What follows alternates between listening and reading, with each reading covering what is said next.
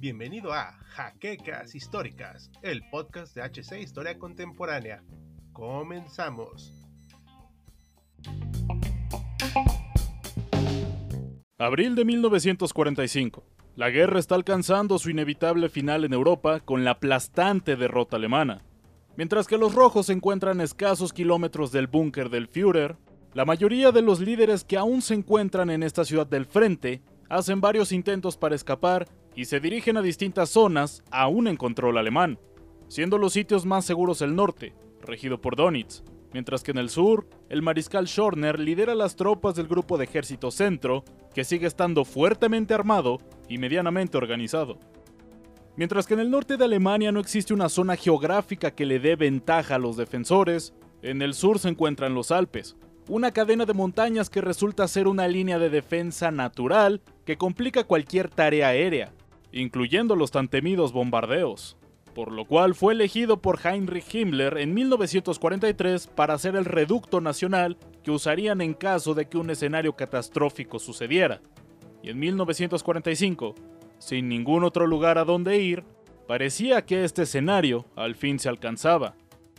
Teniendo que recurrir a esta área, para ser usada como la última defensa. Era el momento de la fortaleza alpina. Bienvenidos historiadores a una nueva entrega de Sábado Bélico. En esta ocasión hablaremos sobre un interesante plan de defensa que, muy de acuerdo a la ideología nacional socialista, sería empleado para montar una resistencia final en la que se pelearía fanáticamente aún sabiendo que no se podría ganar.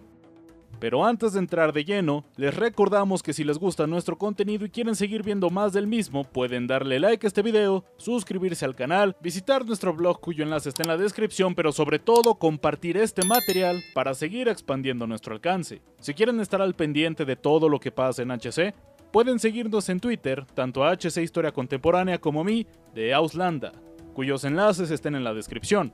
Y sin nada más que añadir, comencemos. La fortaleza alpina, como mencionamos previamente, fue propuesta por primera vez en los últimos días de 1943 por Heinrich Himmler, el Reichsführer de las SS, que se destacaba por su astucia, por lo que no es de sorprenderse que desde este punto supiera que Alemania ya estaba condenada al fracaso. Sugiriendo la zona del Tirol como fortaleza, una región conformada por territorio austraco, italiano y alemán, al sur de Baviera, pero como siempre, el eterno optimismo y ausencia de la realidad de Adolf sobre el desenlace del conflicto evitó que estos planes se tomaran en serio, por lo que nunca existió, ni se planeó, y mucho menos se construyó un reducto nacional. Por definición, un reducto nacional es un área en el que las fuerzas remanentes de una nación pueden retirarse en caso de que la batalla principal se pierda el cual suele componerse de distintos anillos de defensa, además de estar en una zona geográfica que le dé ventaja a los defensores. Y esta idea no era nada nuevo para la Europa que vivió la Segunda Guerra Mundial, teniendo casos como el de Amberes, el reducto de Bélgica o el de Ámsterdam, la fortaleza de Holanda. Cabe destacar que esta maniobra no está pensada para otorgar ninguna victoria, sino, como mucho, mejorar los términos de la rendición por lo que no es de extrañarse que Hitler mirara con desprecio al plan de Himmler. Si bien esto pudo haber quedado como una simple idea, la realidad fue que eventualmente la fortaleza alpina encontró su lugar en la propaganda. En principio no había planes para utilizar de manera práctica el territorio del Tirol, pero se dio un esfuerzo para hacer creer a las fuerzas aliadas que se estaba realizando un movimiento masivo para adaptar la zona para una última defensa expidiendo documentos falsos, dejando ver a naciones neutrales como Suiza información vital de las posiciones y el movimiento de los materiales hacia la zona. Este engaño fue encabezado por el ministro de Propaganda Joseph Goebbels junto con la contribución del Servicio de Seguridad de las SS. Lo que comenzó como una mentira, lentamente se estaba formalizando en la evacuación de los remanentes del gobierno de Berlín hacia los Alpes desde enero de 1945 cosa que terminó por formalizarse el 24 de abril de aquel año, cuando Hitler dio la orden, reconociendo así a la fortaleza alpina como el reducto nacional de Alemania. Hitler no tenía intención de escapar de Berlín, misma que terminó cumpliendo. Paradójicamente, El resto de sus seguidores que seguían en la capital terminaron por intentar escapar, y lamentablemente para ellos la mayoría fracasaron y fueron tomados prisioneros por los soviéticos en el mejor de los casos, siendo pocos los que lograron escapar. La mayor parte de los jefes de gobierno que habían salido a tiempo de la capital se encontraban en la zona comandada por Donitz, lugar donde el propio Himmler estaba pese a la orden de ejecución que traía consigo. Pero en el sur del país pasaba algo completamente distinto, pues mientras todo se desmoronaba, hubo quienes intentaron moverse hasta esta zona. Nunca se realizó un esfuerzo masivo o tan siquiera considerable para mover tropas o equipamiento hacia el área, con excepción de algunas baterías flak que fueron ubicadas en los Alpes y también los remanentes de escuadrones aéreos que se encontraban en el sur de Baviera, tal como fue el caso de la popular Jagdverband 44, también conocida como el Escuadrón de Haces. Pero las dificultades climáticas y logísticas para tan siquiera abastecer a sus ME-262 nunca permitieron que esta famosa agrupación de los últimos días de la guerra viera combate sobre los Alpes. Además de que al llegar fueron recibidos por fuego amigo de las mencionadas baterías antiaéreas. Otra prueba más de que no fue una retirada organizada, sino un sálvese quien pueda. Mientras que los remanentes de la Luftwaffe anidaban en lo alto de las montañas, más hacia el norte, en la ciudad de Praga, se encontraban las tropas a cargo del general Ferdinand Schorner, quien había sido nombrado como el principal jefe militar en el testamento político de Hitler. Pero a diferencia de su difunto líder, no tenía intenciones de ser capturado o masacrado por los soviéticos, por lo que pactó un acuerdo de rendición con los estadounidenses para cuando llegaran a su posición. Pero estos nunca lo hicieron, pues los soviéticos ya se encontraban en las inmediaciones y estaban listos para efectuar lo que fue la última gran ofensiva de toda la guerra, suceso que tenía muy preocupado al mencionado mariscal, quien empezaba a temer por su vida. Los aliados habían escuchado sobre la fortaleza alpina, siendo un éxito la maniobra propagandística del Dr. Goebbels, por lo que el día 5 de mayo emprendieron una ofensiva hacia el Tirol, empezando por la ciudad de Berchtesgaden, famosa por alojar una de las tantas residencias del ex canciller alemán, conocida como el Nido del Águila.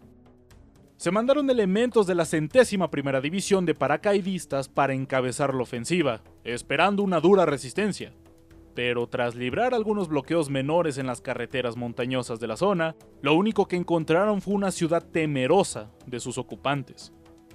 Fue en este punto que los estadounidenses se dieron cuenta del engaño y pudieron proceder en su avance por la zona sin mayores complicaciones, pues tal y como los residentes les habían contado, todas las fuerzas armadas de la zona tenían semanas que se habían ido, incluso elementos de la policía, motivo por el cual fue necesario crear una policía auxiliar compuesta por habitantes de este lugar para ayudar a mantener el orden. Con el paso de los días, lo único que terminó llegando a la fortaleza alpina fueron comandantes con la intención de rendirse ante los estadounidenses, desde dirigentes de las tropas del norte de Italia hasta algunos que intentaban huir del frente oriental, tal como fue el caso de Schorner, quien abandonó a su suerte al grupo de ejército centro compuesto en ese momento por más de 800.000 hombres. Pese a su intento de escape por este medio el día 8 de mayo, momento en el que arribó solo en un avión, fue inmediatamente entregado a la URSS, quienes lo mantuvieron cautivo hasta 1955, siendo juzgado nuevamente por parte de los aliados occidentales y quien, en sus pocos años de libertad, los vivió con el peso de haber sido tachado de cobarde por su escape hacia el Tirol. Los Alpes fueron totalmente controlados en cuestión de días con nula resistencia. Incluso las unidades SS de la zona, aisladas en los helados bosques montañosos, terminaron por rendirse por falta de suministros, principalmente comida. Gracias a esto, el día 15 de mayo, el general Omar Bradley llegó a la región para dirigir a sus hombres a manera de fuerza de ocupación. Finalmente, la centésima primera división se marchó del Tirol el 1 de agosto de 1945. Luego de acabado el conflicto, se le cuestionó a la inteligencia aliada del cómo pudo no darse cuenta del engaño que era la fortaleza alpina, cuya respuesta es bastante sencilla, pues no sería la primera vez que los alemanes intentaban mantener una posición hasta las últimas consecuencias, tal como pasó en la Bolsa de Curlandia. Fue por este motivo que la ofensiva se realizó para estar seguros de que no quedaba resistencia fanática en ninguna zona de Alemania. Es probable que con buena preparación, la fortaleza alpina hubiera resultado en ser un verdadero fuerte inexpugnable digno de un Wolfenstein, convirtiéndose en un dolor de cabeza para las tropas liberadoras, pero que gracias a la tardía e improvisada decisión de Hitler de convertir la zona del Tirol en el último bastión del Reich, hizo posible que la guerra finalizara. Luego de más de 30 millones de pérdidas humanas tan solo en el viejo continente, ya no había más necesidad de seguir luchando por una guerra que tenía tiempo de haberse perdido. Y esto fue todo por esta nueva entrega de Sábado Bélico. Esperamos haya sido de su agrado. Ustedes ya saben perfectamente qué hacer para apoyarnos y como siempre, les ha hablado de Auslanda. Y ya nos veremos en el siguiente conflicto.